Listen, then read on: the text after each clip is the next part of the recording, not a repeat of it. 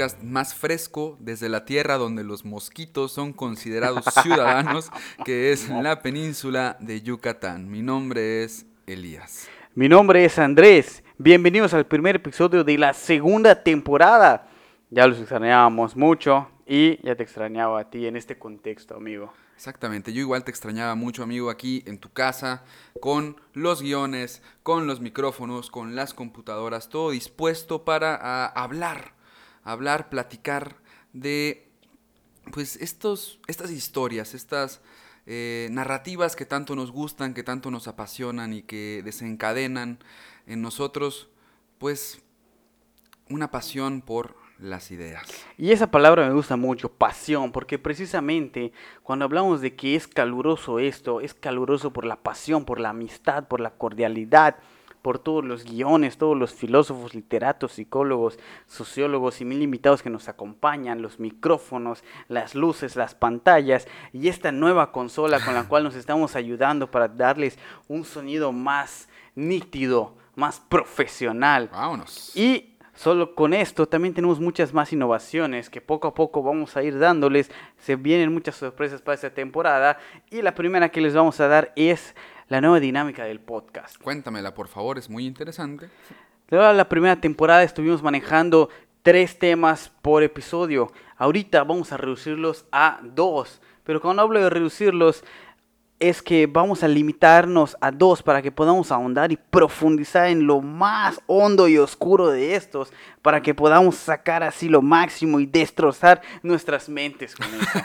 Estoy de acuerdo y pues obviamente lo que era el tercer tema no lo vamos a eliminar, simplemente se va a pasar hacia el live. De esta manera pues vamos a poder convenza- conversar con ustedes, vamos a poder generar eh, preguntas y pues vamos a tener el, el feedback más directo, ¿no? La, la retroalimentación, la comunicación y así pues podemos eh, pues reflexionar de mejor manera, acercarnos de manera más profunda, como dices, tratando de no hacer apresurado esto. Si algo nos pasaba en la primera temporada, creo yo, y que nos comentaron muchos de ustedes, es que a veces caíamos en el pecado de la prisa. Por supuesto, y ahora es que vamos a darnos un poco más de tiempo para seguir y profundizar en estos temas. ¿no? Perfecto, amigo. Pero ¿cuál es el tema de hoy? Cuéntame. Tema de hoy es un monstruo gigantesco Sí. que desde la primera temporada estábamos viendo cómo abordar. Que es algo que nos debíamos, es algo que tanto tú como yo amamos y admiramos en sus distintas maneras. Y que bueno, encontramos cómo agarrarle la cola. Y es que vamos a hablar de Star Wars. Ufa. O La Guerra de las Galaxias. Claro, sí. Si veías conocerlo. Canal 5. Por supuesto que sí. Y vamos a hablar del sacrificio y el antihéroe. ¿Cómo ¿Qué? la ves? Qué denso. ¿Cómo la béisbol, amigo? Está Pues mira, muy fuerte. Tienes razón, nos lo debíamos. Era algo que marcó desde nuestra infancia hasta ahorita nuestra época adulta temprana. Y bueno, eh, te cuento un poco de contexto. Star Wars, o como bien lo llamaste, La Guerra de las Galaxias, desde su estreno en 1977 continúa vigente y generando nuevos contenidos. Por ejemplo, se viene el estreno del episodio 9, The Rise of Sky- Uy, Skywalker. Ese título me encanta, la Sí, verdad. ¿verdad? Y el estreno de la serie El Mandaloriano. Y puedo decir, Y también la de Kenobi, no se te olvide. Donde se está hablando de Ewan McGregor. Ojalá. Y creo que ya lo confirmó. ojalá, ojalá, ojalá. Entonces, eh, puedo decir, sin temor a equivocarme, pues que George Lucas creó uno de los fenómenos de masa, sin afán de ser despectivo con este término, eh, más recordados e influyentes de los últimos años. Es impresionante mirar los múltiples productos derivados de esta franquicia. Cómics, novelas, videojuegos, series para televisión y plataformas de streaming, spin-offs, juguetes, convenciones, un especial navideño bastante olvidable, referencias y parodias en diversos programas, películas, eh, fanmates con producciones de bastante calidad, etcétera, etcétera, y la lista se hace larguísima. Entonces, su presencia en la cultura popular es profunda y transgeneracional. Eh, como dice Fernando Moreno, debemos recordar que Star Wars ha aportado íconos visuales de enormes connotaciones que han alcanzado fama universal. Darth Vader, los droides, el sable de luz o el halcón milenario son imágenes y símbolos que incluso quien jamás ha visto una de las películas puede reconocer sin esfuerzo. Y no solo se han generado íconos visuales, sino que también se han generado íconos auditivos. La banda sonora creada por John Williams, que es hermosa, Maravilloso. es reconocible por cualquiera. El tema principal está arraigado también en nuestro imaginario. A mí me divierte mucho la canción de la cantina. Ah. No, no, no, es, es, es hermosa. Por otra parte, eh, también solemos citar diálogos de las películas como expresiones de sabiduría. Y estas frases, eh, aunque son el resultado de la incorporación de diversas tradiciones en la historia, occidentalizadas, claro, confluyen de forma muy armónica y dan forma a un universo en el que podemos reconocernos fácilmente. Y, por ejemplo, en Internet nosotros podemos ver justamente eh, post de diversos blogs ¿no? que dicen, eh, la sabiduría en Star Wars en 25 frases. ¿no? Uy, uy. Y, y obviamente son, son frases muy bonitas, pero pues en las que puedes identificar la influencia de diversas tradiciones religiosas, ¿no? mitológicas, eh, filosóficas, etcétera, ¿no? A mí, en lo personal, hay una que me gusta mucho que se encuentra en el episodio 8, que es cuando Yoda y Luke Skywalker platican sobre lo que significa ser maestro. Ok. Y en referencia a los alumnos, Yoda dice, somos lo que serán. Esa es la carga de ser un maestro. Uy, te dolió. Brother, me Sentiste pegó, me pegó, me pegó, claro que me pegó, porque eso habla de la responsabilidad de enseñar. Eso habla de que estás formando parte de todo un proceso de conformación de la identidad y del proceder de personas. Entonces, creo que la palabra tradición podría resumir perfectamente este fenómeno cinematográfico. George Lucas supo entretejer diversas tradiciones mitológicas, religiosas, narrativas, estéticas, políticas, sociales, etc., y las instaló en un relato que se me antoja un collage intergaláctico. y justamente hoy nos dedicaremos a explorar dos aspectos de la tradición que se manifiestan a lo largo de las películas. Tema 1, amigo. Tema 1. Cuéntanos, Elías. Tema 1. El lado oscuro de la fuerza no tiene mártires. Uy, te diré. Statement bastante provocador, pero lo voy a explicar. Y vamos a hablar de eso. A lo largo de las películas de Star Wars, eh, el sacrificio juega un papel importante para la trama. Qui-Gon Jinn, Darth Vader, Obi-Wan, Luke Skywalker, la unidad Rogue One. Todas estas inmolaciones están atravesadas por una concepción específica de esta práctica que se manifiesta hasta la aparición de las religiones posteriores a la civilización griega, hebrea e hindú. Es decir, pertenecen a una tradición un poquito más contemporánea. Eh, me gustaría platicar entonces primero cómo se concebía el sacrificio en las religiones antiguas para describir el cambio dentro del orden imaginado que opera hasta nuestros días y que se inserta en el mundo creado por Lucas. Eh, para Sergio Valverde Sánchez, la violencia tan presente en los textos sapienciales es la expresión de la omnipotencia de los dioses sobre los hombres antiguos. Esta violencia se manifiesta como un asesinato divino que constituye una promulgación de las leyes que ordenarán las formas de vida de un pueblo. Es una imposición que se gesta en un terreno superior, alejado por completo de la voluntad humana. ¿Qué quiere decir esto? Esta violencia que ejercen en la tradición los dioses sobre eh, los hombres, sobre la humanidad, tiene que ver con que esta humanidad ha transgredido un orden impuesto por ellos y necesita purificarse, como voy a explicar un poquito más adelante. Entonces, el asesinato divino viene a legitimar una ley universal para decir, esto que ustedes están haciendo está transgrediendo lo designado por mí. Entonces, los asesino. Y así tenemos, pues, en la tradición hebrea, la aniquilación de Sodoma y Gomorra. La, destrucción de estas ciudades del pecado plasma una ley universal. Y así tenemos el diluvio, y así tenemos eh, las plagas, así tenemos eh, el ahogamiento de los egipcios eh, en el mar, cuando persiguen a los judíos. Entonces esta violencia, este asesinato, tiene que ver con la legitimación de una ley. En ese sentido, para las religiones antiguas, el sacrificio posee una connotación de purificación que estaba ligada completamente a esta visión de una ley divina impuesta desde las alturas. Hay una transgresión, entonces tenemos que purificarnos. Entonces, hay una restauración de un orden transgredido por una sociedad o individuo. Eh, el sacrificio es una acción que implica la aniquilación total de la víctima se destruye el cuerpo como parte de un intercambio con los dioses que beneficia al sacrificante. En la clemencia divina se encuentra la purificación. El sacrificio, apunta Valverde, mm, es la racionalización de la violencia religiosa para fines prácticos y morales. El sacrificio ritual es la esfera racional que tiene como fin la renovación del mito primigenio y la purificación.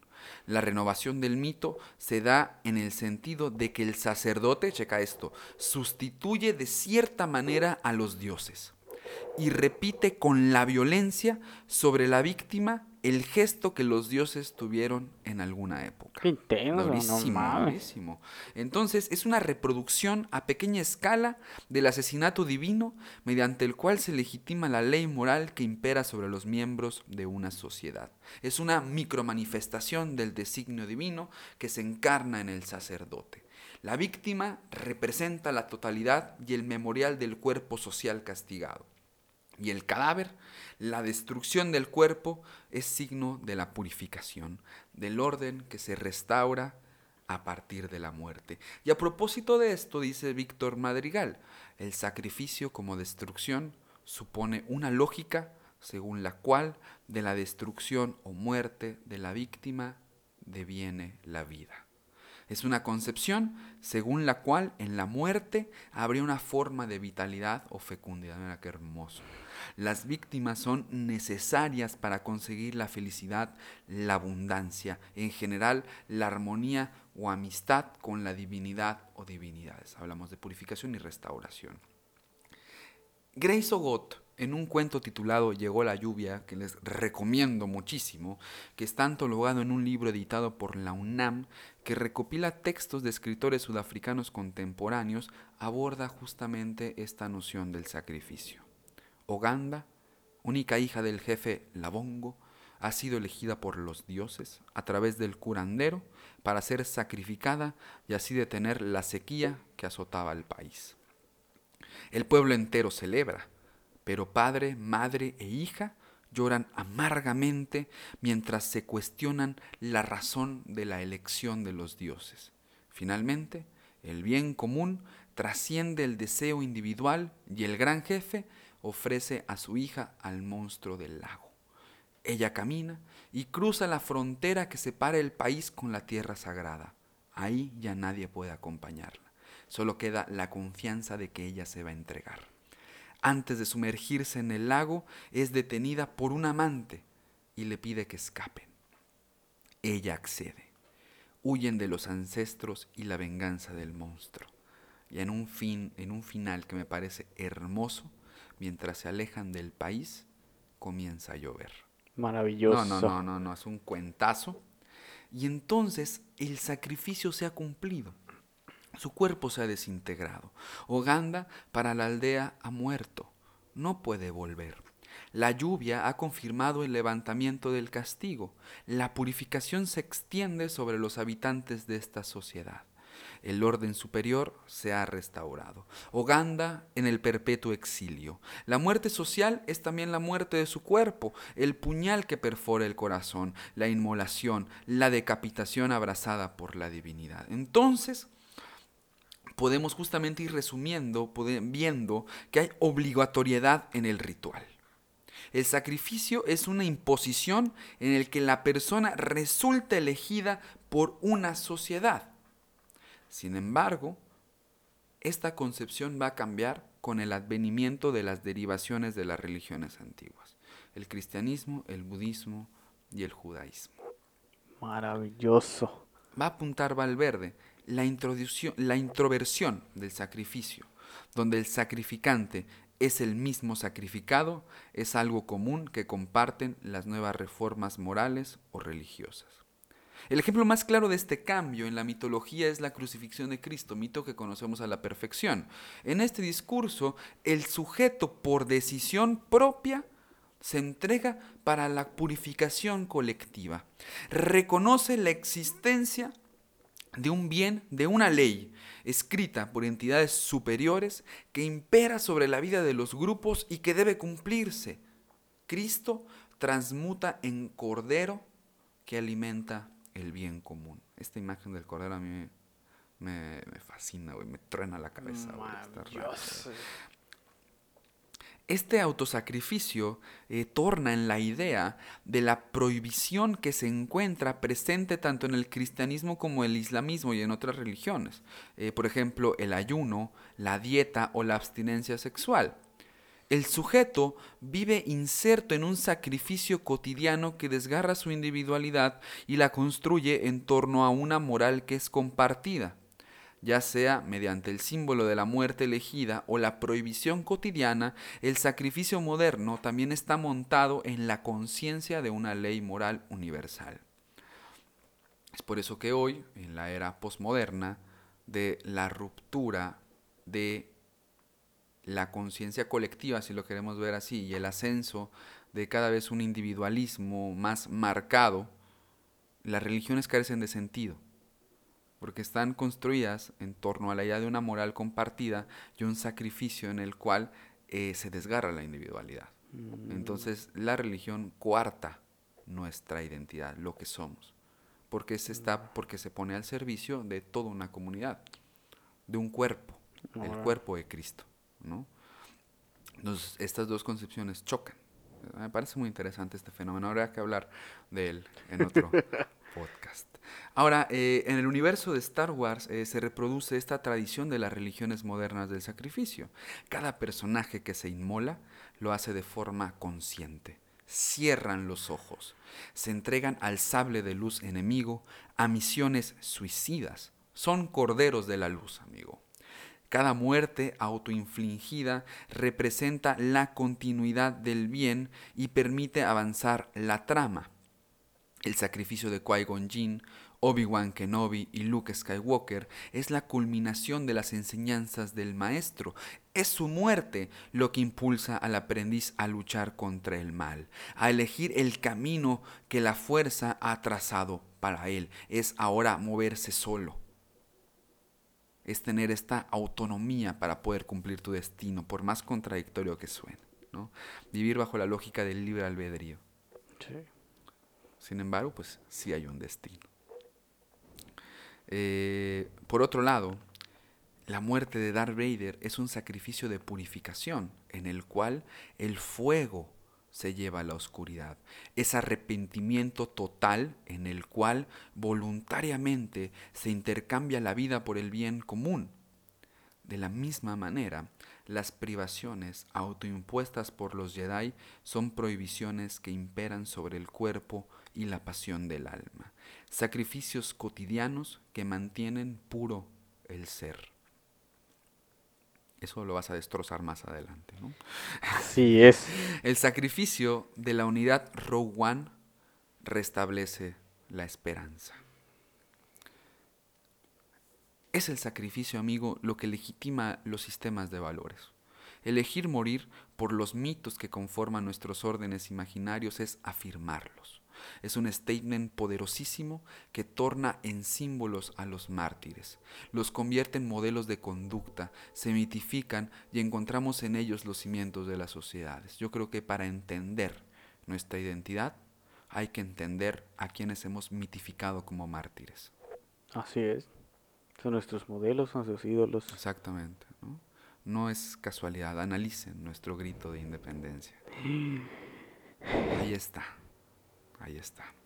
eh, cada uno de los personajes que se sacrifica entiende que está contribuyendo a la restauración del orden de la galaxia. El lado oscuro de la fuerza no tiene mártires, tiene asesinos. Es en el sacrificio de los personajes que Star Wars establece una línea moral en su narrativa, del lado de quién debemos situarnos, que si llega el momento, nosotros también debemos morir por la luz. Sin embargo, queda la pregunta al aire. ¿Cómo sabemos que moriremos del lado correcto? Uy, ¿Cómo sabemos que no estamos tapando la luz de las estrellas? así. Amigo, me puse muy poético. Poetics. Vámonos, vámonos, Vámonos. vámonos. Tema 2, amigo, por favor. Tema 2. Y es que el tema 2 es el tema del antihéroe. Es el antitema. Y bueno, Star Wars, antihéroe, creo que es un poco lógico lo que se nos viene al momento, ¿no? Y es Han Solo. Ah, exacto. Hasta le hicieron su película, bro. Le hicieron su película, es Malísima, por cierto. dejemos los juicios de valor a un lado, porque ese tema es subjetivo y después de lo que tengo que decir, tal vez y tengan mucho que decir al respecto de la película. Perfecto. Pero bueno, Han Solo, podríamos mencionar que es la configuración clásica del antihéroe.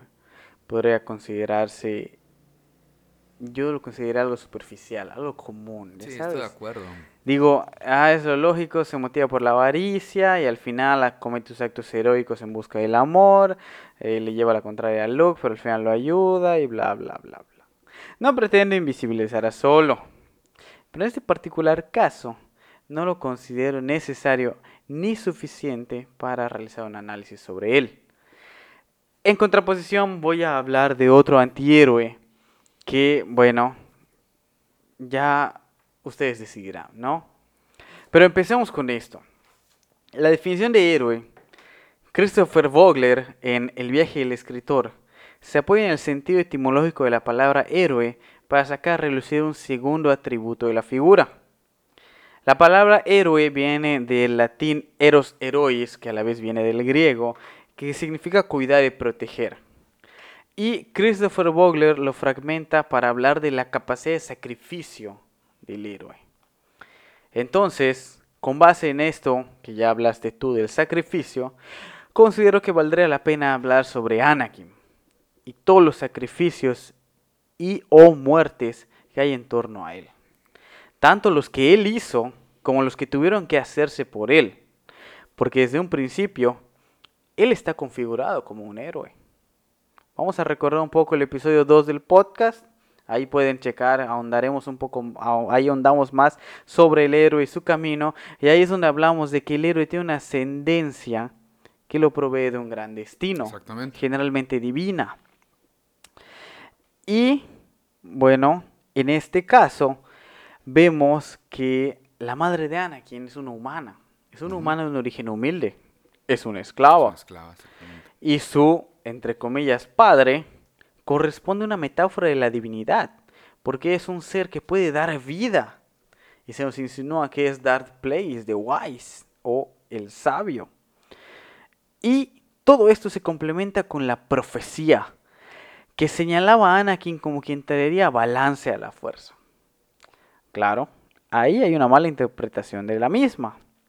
Pero esto lo vamos a retomar más adelante, así que no lo olviden. El caso es que toda la construcción de Anakin corresponde a la de un héroe. Entre los sacrificios o muertes que hay tenemos la que tú ya mencionaste de Qui-Gon Jinn, Claro. quien muere peleando contra el Sith Darth Maul y gracias a que muere es que Anakin recibe entrenamiento Jedi. Estoy de acuerdo. Y claro, todos los demás sacrificios y muertes que realizó durante su vida, tanto como Padawan, como Caballero Jedi y después como Sith. Él tuvo que abandonar a su madre en primera instancia. Es un gran sacrificio eso, porque la tuvo que dejar, consciente de que la iba a dejar como esclava. Y luego se vuelve a encontrar con ella, para verla morir.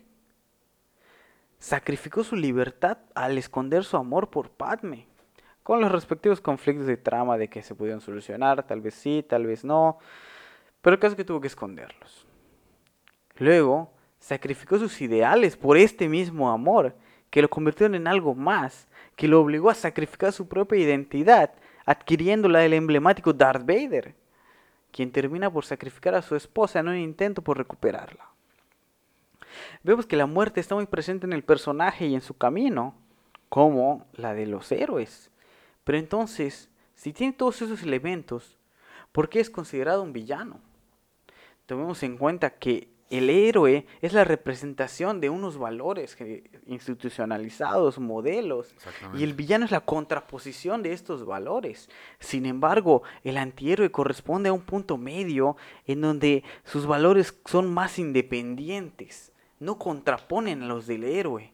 Y incluso se puede considerar villano, un villano bueno, ya sabes. Tenemos ejemplos claros como es Vegeta de Dragon Ball o uno más reciente es el de Jamie Lannister en Game of Thrones. Claro. Son villanos que de una u otra forma se convierten en héroes, entre comillas, pero no terminan de serlo. Y es que son considerados antihéroes. Entonces, con base en esto, Carlota West Collen en El triunfo del antihéroe nos dice, a pesar de que estos buenos villanos podrán mostrarse impasibles y hasta crueles en ocasiones, tienen algo que marca una gran diferencia con respecto al villano puro. Y esto tiene que ver con la motivación de sus acciones. Y es que Luke es aún ese héroe que cumple con ideales y valores específicos que le impiden ensuciarse las manos. Por eso se niega a matar e incluso pelear contra su padre. En oposición o en la tangente, tenemos que Vader sí está dispuesto a pelear con Luke, pero su ideal es distinto. Su discurso va encaminado al orden a través de medios violentos, no, no en busca de un poder absoluto como es el del emperador. Por eso su conflicto es distinto, su motivación es otra y su moral es errónea. El emperador tiene muy claro lo que tiene, lo que quiere y cómo va a alcanzarlo. Vader está nublado y al darse cuenta de la realidad que le han construido, busca encaminarse de nuevo a la luz con un acto heroico con el cual libera a toda la galaxia. Y es que se puede decir que es un villano Darth Vader. A fin de cuentas, sus acciones siempre van relacionadas con el equilibrio, por medios oscuros, claro, pero sus motivaciones no son las mismas que las del emperador. Él quiso salvar a su madre. Se dejó llevar por la ira, claro, pero en un sentido de venganza a partir de todo el daño que le habían hecho a, a esta mujer, todos los, los, abusos tanto físicos como la insinuación de los abusos sexuales que le hacían. Él tuvo una reacción emocional. Pero Anakin siempre es rechazado por su sociedad. Y más importante, por la comunidad de los Jedi. Lo discriminan y, o sea, si lo quieres ver así, le, lo degradan, lo limitan. Pero hay que clarificar algo. Los Jedi son una élite que se dedica a eso, a segregar. Ellos son supuestos guardianes de la paz pero no están en todos lados, no están en Tatooine, no están en todos lo que está fuera de la República, solo están en esos planetas que responden a un orden político, al orden que ellos están siguiendo, ellos no son ajenos a la política. Se dicen agentes de paz y te la traen al filo del sable de luz. Y se dedican abiertamente a apoyar la guerra para que su nación tenga el control y la razón. Porque del otro lado, en las guerras clones, los separatistas había gente de ese lado. Y esos separatistas decidieron mandar droides para que peleen la guerra. No clonar a una persona para tratarla como lastre a que muera. Porque esa no fue iniciativa de Palpatine. Eso fue de los Jedi, fue Saifo Díaz. O sea, no hay una intervención política. Bueno, tal vez sí, sí, Palpatine, no sé. Pero a fin de cuentas, fueron los Jedi los que hicieron eso, que es clonar a una persona para que sus miles de clones mueran. Imagínate ser ese vato y verte morir infinidad de veces. No, está bien denso. Entonces, además, fíjate, los Jedi solo aceptan en su organización a quienes son sensibles a la fuerza, que es algo que no se puede controlar, ¿me entiendes? Es algo con lo que con lo que naces y o sea, todo lo que, lo que ellos sí aceptan nada más a quien tiene esta característica biológica. Ya sabes, es como que solo acepten a determinado color de piel, de cabello, de peso, de estatura, de forma. Y su filosofía pacífica se queda entre ellos. Sus conocimientos no se extienden al mundo. simplemente utilizan este para lograr sus metas. Los Jedi no buscan educar a las personas en su historia o en sus ideales, simplemente recalcarles que ellos son quienes te van a traer la paz. Y ahí es donde encuentras la lógica en el discurso de Palpatine. Ellos bien podrían derrocar al gobierno y tomar el control si consideran que así traerían la paz, porque ellos tienen un poder mayor. Entonces, ¿hasta qué punto puedo confiar en su ética para definir quién está bien y quién no? Anakin mató al conde Dooku, es cierto, pero siguiendo la orden de una autoridad política. Una arbitrariedad, sí, pero ahí es donde no podemos solo juzgar a Anakin, ya que no sería el primero que tiene que ensuciarse las manos por el abuso de poder de una autoridad. Pero al momento en que Mace Windu tiene a Palpatine en el suelo, Anakin le pide que no lo mate, que debe ser juzgado, y Windu se niega. Si se hubiera hecho lo que planteó Anakin, tal vez hubiera podido exhibirse todo lo que había hecho Palpatine. Es cierto, tal vez no, pero habrían seguido los medios del orden. Pero Windu quiso ejercer su poder sobre un caído, y Anakin defendió al débil en ese momento. Tal vez es una sobrelectura, pero tiene perfecta lógica. Estoy de acuerdo contigo, amigo. Y es ahí donde entra el problema ético. Cada situación es distinta y debe verse así, no como un todo que sesgaría la visión. Anakin estaba en una posición difícil. Tenía que velar por ser un guardián de la paz. Y, bueno, se dieron las cosas que lo convirtieron en un Sith y se comienza la masacre de los Jedi liderada por él mismo como Vader. Pero no la profecía era que él traería balance a la fuerza, que no había demasiados Jedi. A fin de cuentas, si seguimos la profecía de manera literal, cumplió su objetivo, dejando únicamente a dos Jedi, que son Obi-Wan y el bebé Luke, y dos Siths, que son Palpatine y Vader. La profecía nunca habló de ningún orden político. Eso es lo que se da entre cada sociedad. La profecía habló de la fuerza y su balance. Una fuerza que mantuviera su equilibrio a sí misma y no dominara una más que la otra, reflejando este impacto en agentes ajenos, como podría ser el orden político, ya que la república se mantenía a flote por los Jedi. Las guerras clones se estaban dando con la intervención de los Jedi de un lado y dos Sith del otro. Pero habiendo más Jedi, la batalla no era balanceada. Obviamente estaba ganando la luz, pero eso no es un balance. Entonces, si nos vamos a analizar hasta ahora, a pesar de todos los medios, las motivaciones de Anakin y posteriormente de Vader no han sido malvadas, sino que siempre han sido en busca de la paz, del orden y hasta del amor. Estamos hablando de un villano, o de un héroe que perdió o le fue arrebatado su camino. conocemos a Vader por primera vez como una figura que pelea contra la rebelión y como el asesino de Obi-Wan. Pero el contexto no se nos clarifica sino hasta las precuelas, donde obtenemos la visión donde Anakin considera a este como un traidor. Y después de todo, cuando llegamos a la batalla final donde Luke ya tiene a Vader servido en el plato, ya le quitó la mano, está en el piso, se niega a matarlo, mostrando su parte vulnerable, Palpatine ataca a Luke y lo tira al piso y lo está electrocutando. Y ahí vemos otra vez el cambio en Vader.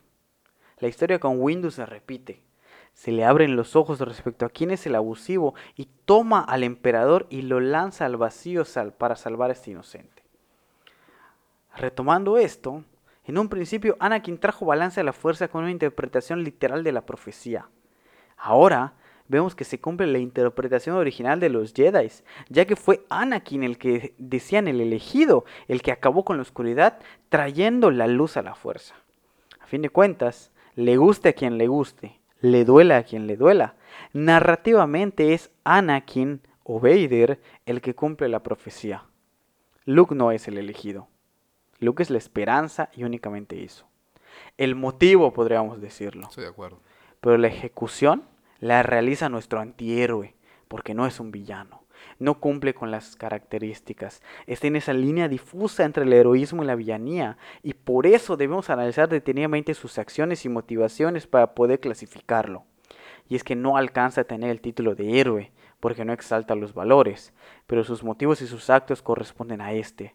Y esto le da el título de antihéroe, redefiniendo el significado del mismo con una sutileza maravillosa que nos lleva a amar tanto a Darth Vader y tenerlo siempre en nuestra memoria y pensar en su casco y su respiración y su espada láser cada que escuchamos el título de la película, Star Wars.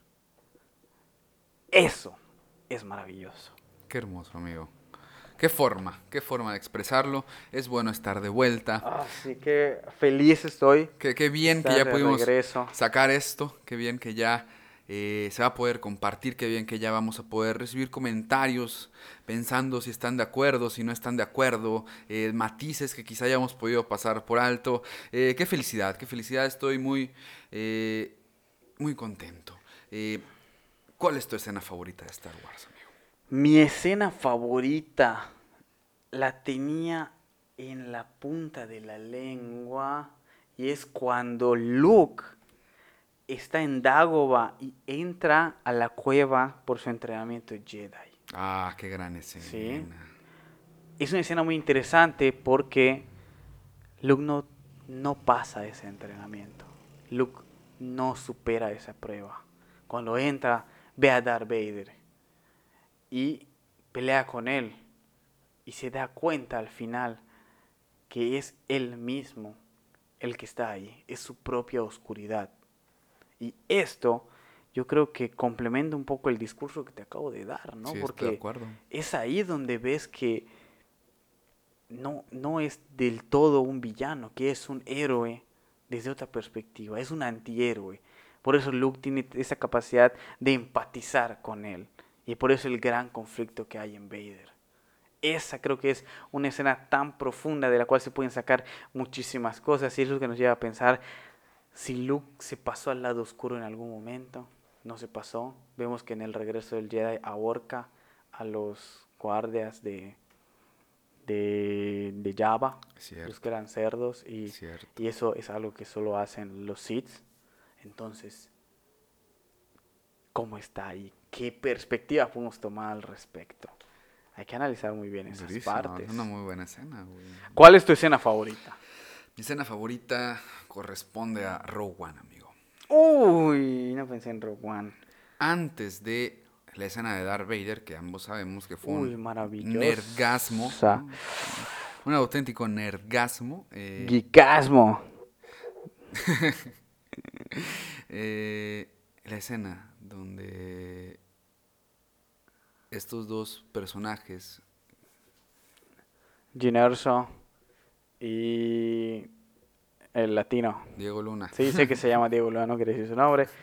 Es... No, no me acuerdo, Ahí nos dicen luego. eh, se sientan a esperar la muerte. Logran mandar el mensaje Ah, y la estrella de la muerte destruye la estación en la cual están.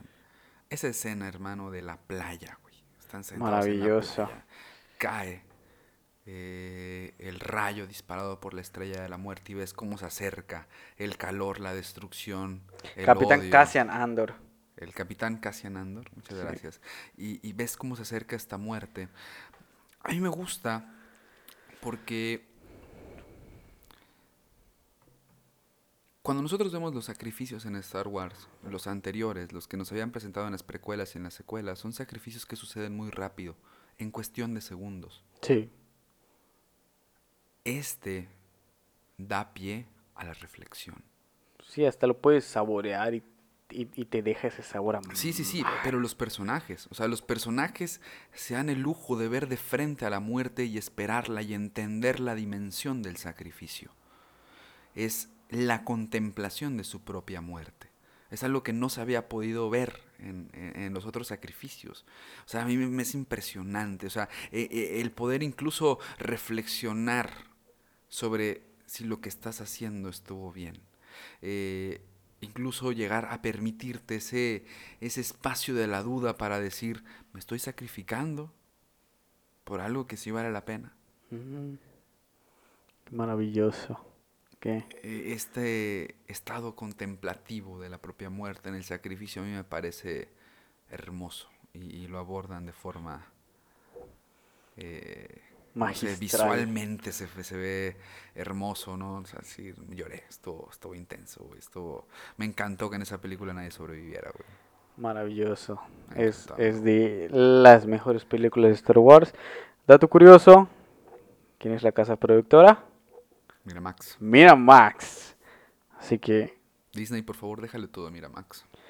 Disney, por favor, dale el trabajo a quien deba hacer el trabajo, por favor. O, bueno, dale más películas, y ya sabes. Estaría bueno, estaría Ya bueno. estuvo una película maravillosa, una eh, gran expansión del universo, ¿no? De cómo Disney, cómo Miramax, cómo, cómo Star Wars es tan grande y tan maravilloso. Y bueno, estamos hablando de una guerra, ¿no? Y explotar esta parte de la guerra, como se hizo en Rogue One, es la parte como que interesante, ¿no? La Sí, parte está- maravillosa Estoy de acuerdo. en donde no hubo gran intervención de los Jedi o de los Sith para nada. Era algo humano. Era algo humano, exactamente. Eso hace que sea de mis, de mis favoritas. Sí, ya sabes que no es solo el drama de la familia Skywalker, Sí, exactamente. que ya te hablan de la guerra. exactamente. Hubo mucha sangre. Mucha sangre Más allá de los Skywalker que se sacrificó por el bien común. y, y, y luego vemos el humor negro de Vader, ¿no?